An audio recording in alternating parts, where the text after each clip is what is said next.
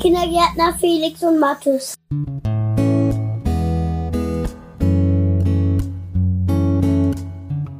Hallo, ihr lieben draußen Abenteurer. Das war ja wohl mal wieder eine heiße Woche, oder? Daniela ist hier wieder, eure große Kindergärtnerin. Kindergärtnerin in Anführungszeichen, das wisst ihr ja mittlerweile.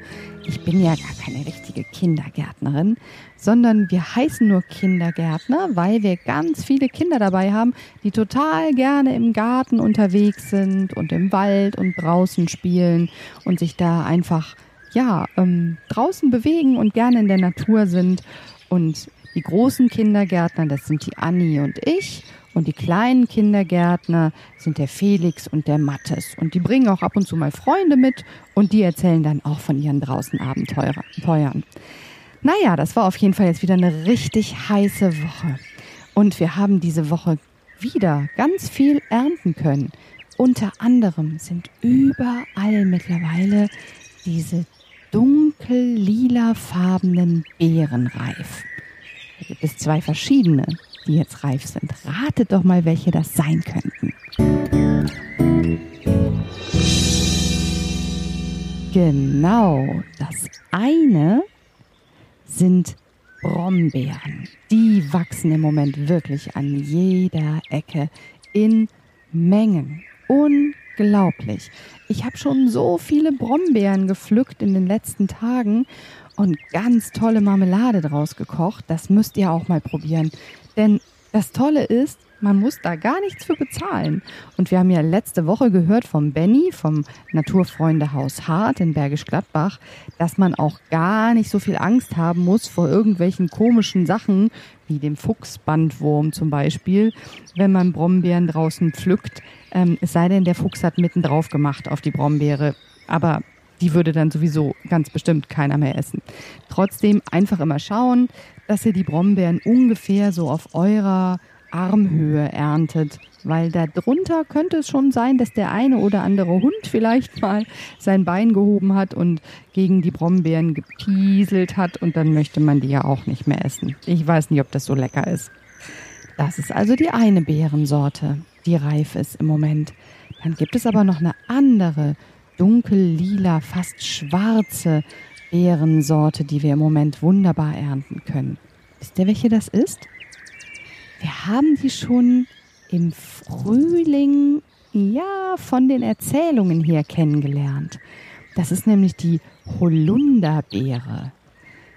Jetzt aus den Holunderblüten, die im Frühling so schön weiß und gelb waren, sind nämlich, wenn wir die Blüten haben stehen lassen, jetzt im Spätsommer dunkel lilafarbene, fast schwarze Beeren geworden.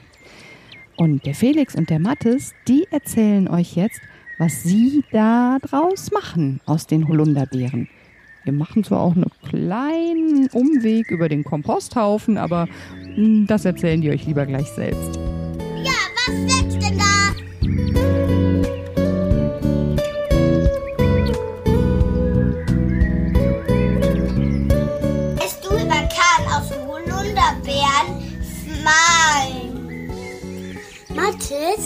Mathis, man kann aus, aus Saalen so einen Kompost machen und wenn man da reinzaubert, dann kommt ein Esser Kompost raus und dann ist da eine Tasse drin, man zieht die raus und dann ist es ein Hut geworden.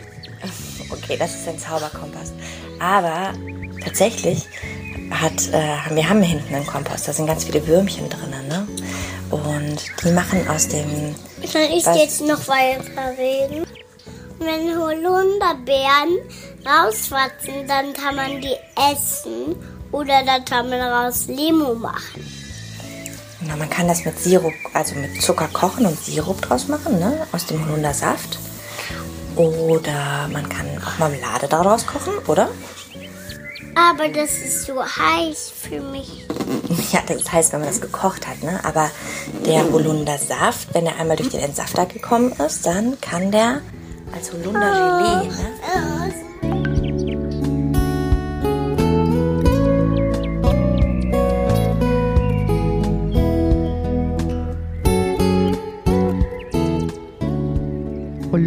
Beerenlimonade schmeckt natürlich bei diesen Temperaturen sowieso viel besser, wenn sie kalt ist, ist doch ganz klar.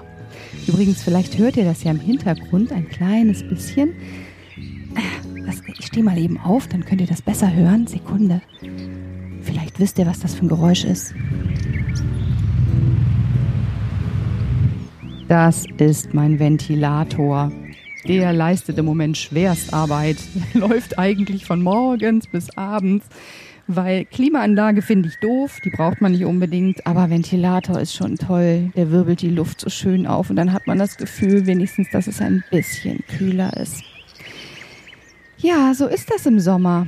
Aber ich sag euch eins, spätestens im Winter, wenn es so richtig kalt ist wieder, werden wir uns daran zurückerinnern und sagen, ach Mensch, was war das schön, als es so schön warm war und wir in kurzen Hosen rumlaufen konnten und in T-Shirts und uns in den Schatten gesetzt haben und uns über diesen Sommer gefreut haben.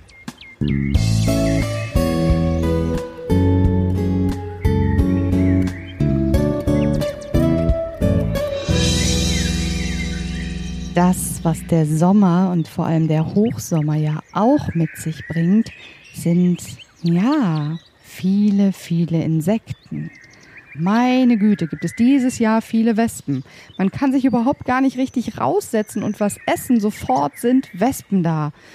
Und wir haben uns gefragt, was können wir denn eigentlich dagegen tun? Und haben ein paar Tipps für euch zusammengestellt.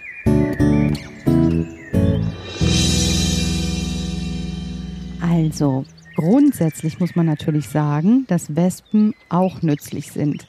Jedes Lebewesen auf der Erde hat eine Bewandtnis und hat einen Zweck. Sonst wäre es nämlich nicht da. Ähm, das hat die Natur so eingerichtet. Deswegen darf man tatsächlich, das wusste ich auch gar nicht, Wespen nicht erschlagen. Also, wenn ihr am Tisch sitzt und jemand möchte eine Wespe erschlagen, könnt ihr direkt sagen, ha, das ist verboten. Es gibt eine Ausnahme, wenn derjenige oder diejenige allergisch gegen Wespenstiche ist.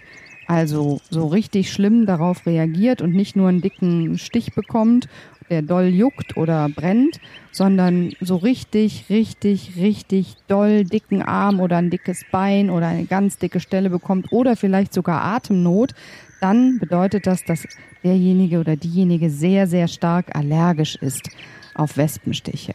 Und das ist dann tatsächlich Notwehr, wenn dann nach der Wespe geschlagen und die Wespe erschlagen wird.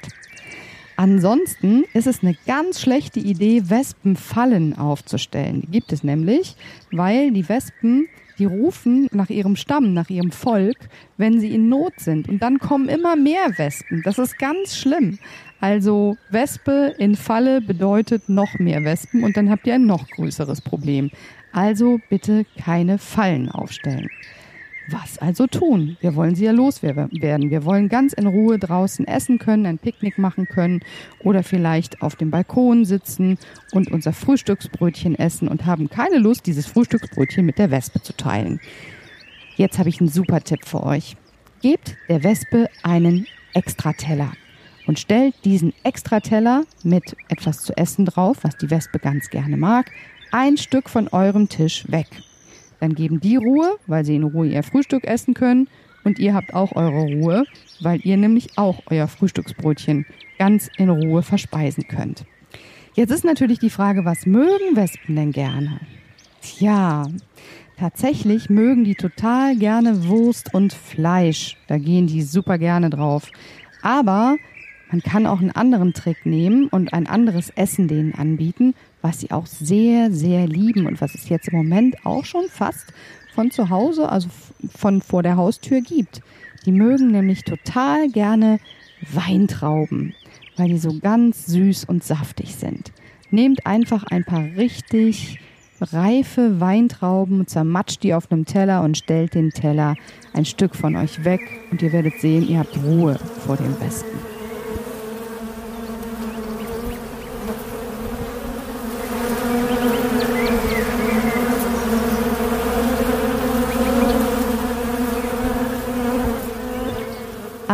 Ein weiterer Trick ist, ich wusste das auch gar nicht und ich habe das ja für ein Gerücht gehalten, wenn man Geldmünzen auf den Tisch legt. Und zwar nicht irgendwelche Geldmünzen, sondern die ganz kleinen Geldmünzen, also die Kupfermünzen. Die 1-Cent-Stücke, die 2-Cent-Stücke, die 5-Cent-Stücke, die haben einen hohen Kupfergehalt. Das ist ein Metall und dieses Metall sorgt dafür, dass die Münzen so dunkelrot, rostig aussehen. Und dieses Kupfer, das dünstet einen Geruch aus, den die Wespen überhaupt gar kein bisschen mögen. Und deswegen verschwinden die, wenn da genug Kupfer auf dem Tisch rumliegt. In Kombination mit Zitronen, die mit Nelken gespickt sind, das sendet nämlich auch einen ganz besonderen Duft aus, werdet ihr vielleicht mit ein bisschen Glück ganz schnell alle Wespen wieder los. Also das ist auch ein Tipp, ein echter Kindergärtner-Tipp gegen Wespen. Es gibt übrigens auch noch andere fliegende Tiere, die stechen können. Felix und Mattes haben mal so ein paar aufgezählt. Ähm, Bienen ähm, bestäuben die Blumen. Und Bienenstiche, da tut die Biene noch ein bisschen Gift rein. Passiert aber ganz selten eigentlich, ne? Ja, es passiert sehr selten. Mein Mickel hat mal schmerzhaft eine Wespe zu spüren gekriegt. Da, da hatte er ein Eis in der Waffe und er hat sich die Wespe geirrt und hat ihn in den Finger gestochen. Hm. Ja, und ich habe mich mal am Ofen verbrannt. Das ist fast wie ein Insektenstich, ne? Das wird auch heiß, das stimmt. Ja. ja. Und, nicht so schön, ne? Und ich habe mich am und mein Kind ist abgebrannt. ja. Ich war ein kleiner Fleck am Kinn. Ja, aber das stimmt. Verbrennung fühlt sich ein bisschen ähnlich an wie das ich will, Gift, ne? Ich will mal das, was sagen. Mhm. Weißt du, wenn man eine Verletzung hat, das ist da nicht schlimm. Aber wenn eine Biene oder eine Wespe oder eine, oder eine Bremse dich stichst, musst du, aber bei einer Bremse musst du weglaufen. Ja, oder zu zuklatschen. Ja, zuklatschen, ne? Dann steht hier auch keinen anderen mehr. Bei der Bremse. Die finde ich auch immer ein bisschen gemein. Eine Biene nicht, die sticht ja eigentlich nicht, ne? Aber eine Wespe, die, da muss man immer so schnell den Mund zumachen zum Beispiel, ne? Damit die nicht in die Zunge beißt, ne? Äh, piekst. Mama, Aus Versehen. ich meinte, aber wenn die Gift dran macht, dann ist es noch schlimmer. Ja, das stimmt.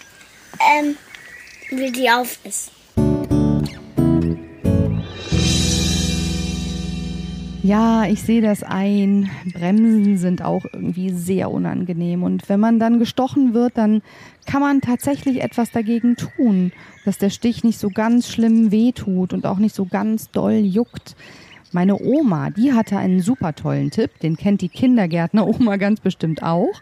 Man schneidet eine Zwiebel auf, also eine frische Zwiebel, und reibt dann die Schnittfläche, da wo der Saft austritt, auf den Stich.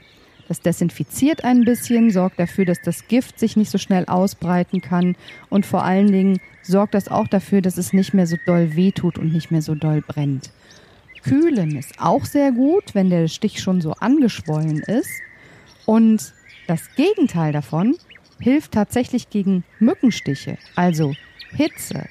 Wusste ich auch nicht, weiß ich auch erst seit einiger Zeit. Es gibt so äh, Stifte, die man in der Apotheke kaufen kann. Da kommt eine Batterie rein und dann ist da so eine kleine Metallfläche oben drauf. Wenn man auf einen Knopf drückt, wird diese Metallfläche ganz heiß und die muss man auf den Stich, auf den frischen Stich am besten draufdrücken und dann wird das ganz kurz, ganz heiß, aber danach brennt der Mückenstich nicht mehr so und juckt vor allen Dingen nicht mehr so.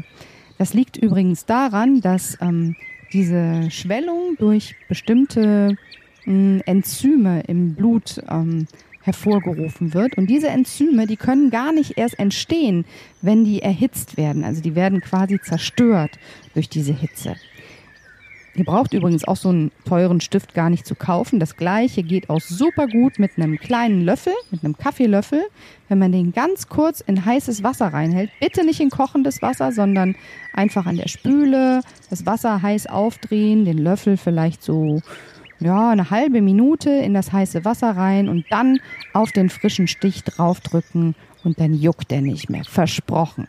Ich habe in meinem Leben schon tausende Mückenstiche gehabt. Und äh, hätte ich diesen Tipp früher gehabt, dann hätte ich mir ganz viel Juckerei erspart. Ich verspreche es euch. Probiert's mal aus beim nächsten Mal. Das hilft wirklich.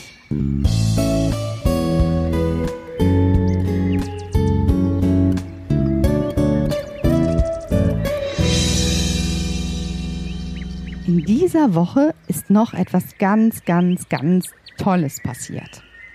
Unser kleiner, großer Kindergärtner, der Mattes, hatte nämlich einen ganz besonderen Tag. Er hatte seinen allerersten Schultag. Und wenn ihr auf unseren Blog geht, dann könnt ihr sogar ein Foto von ihm sehen, wie er da steht mit seiner Schultüte. Und wie er sich auf seinen ersten Schultag gefreut hat, das erzählt er euch lieber mal selber ich gehe morgen in die Schule und es ist nicht das erste Mal, dass ich verbrannt wurde. Ich habe mal an den heißen Ofen gefasst und da habe, habe ich mir den Finger verbrannt. Und der Mikkel hat auch ans Feuer gefasst. Ich meine, an die Aber Scheibe. Das, daran denkst du, wenn du an deinen ersten Schultag denkst? Dann denke ich an die Schultüte. daran denke ich. Also. Und meinst du, du teilst auch deine Schultüte? Ja, klar. Ja, was könnte denn in der Schultüte drin sein? Zeitungspapier und ein Gummibärchen oben drauf. das sagt die Oma die ganze Zeit. Die Kindergärtner-Oma. nicht verraten. Nicht verraten, darf man nicht verraten, was in der, in der Schultüte aber drin man, ist. Ne? Aber der, der die Schultüte hat, darf es raten. Mhm.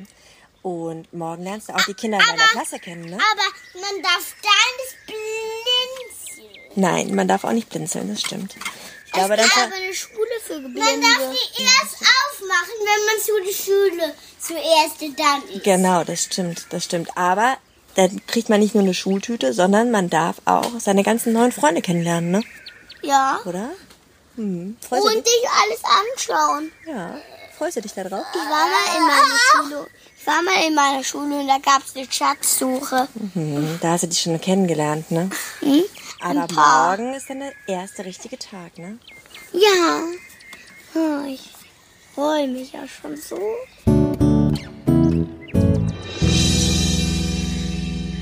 Also alles Liebe, lieber Mattes und alles Gute zu deinem ersten Schultag und zum Schulstart. Das wird eine ganz tolle Zeit, da bin ich mir ganz, ganz sicher. Und auch euch allen jetzt Schulkindergärtnern, die jetzt ihr in die Schule gekommen seid und vielleicht einen tollen Ranzen bekommen habt und ganz viele tolle Süßigkeiten in eurer Schultüte hattet und tolle Sachen zum Basteln und zum Malen. Herzlichen Glückwunsch. Ich verspreche euch, ihr habt so viel Spannendes vor euch in den nächsten Jahren. Das wird richtig klasse. Und allein schon lesen und schreiben lernen dürfen, das ist doch eine feine Sache. Dann könnt ihr tolle Bücher lesen und Comics lesen und überhaupt Straßenschilder lesen und alle so, so Dinge, die man vorher nur irgendwie halbwegs entziffern konnte. Plötzlich öffnen sich die Augen. Und ich wünsche euch ganz, ganz viel Freude dabei. Tolle Lehrerinnen, tolle neue Freunde und ja, eine tolle Zeit einfach. Schön, dass ihr wieder dabei wart diese Woche. Ich habe mich sehr gefreut und ich freue mich, wenn ihr nächste Woche wieder einschaltet in unserem Podcast. Gute Woche wünsche ich euch. Bis dahin und tolle Draußenabenteuer. Süß, Felix und Mathe. Tschüss, bis bald.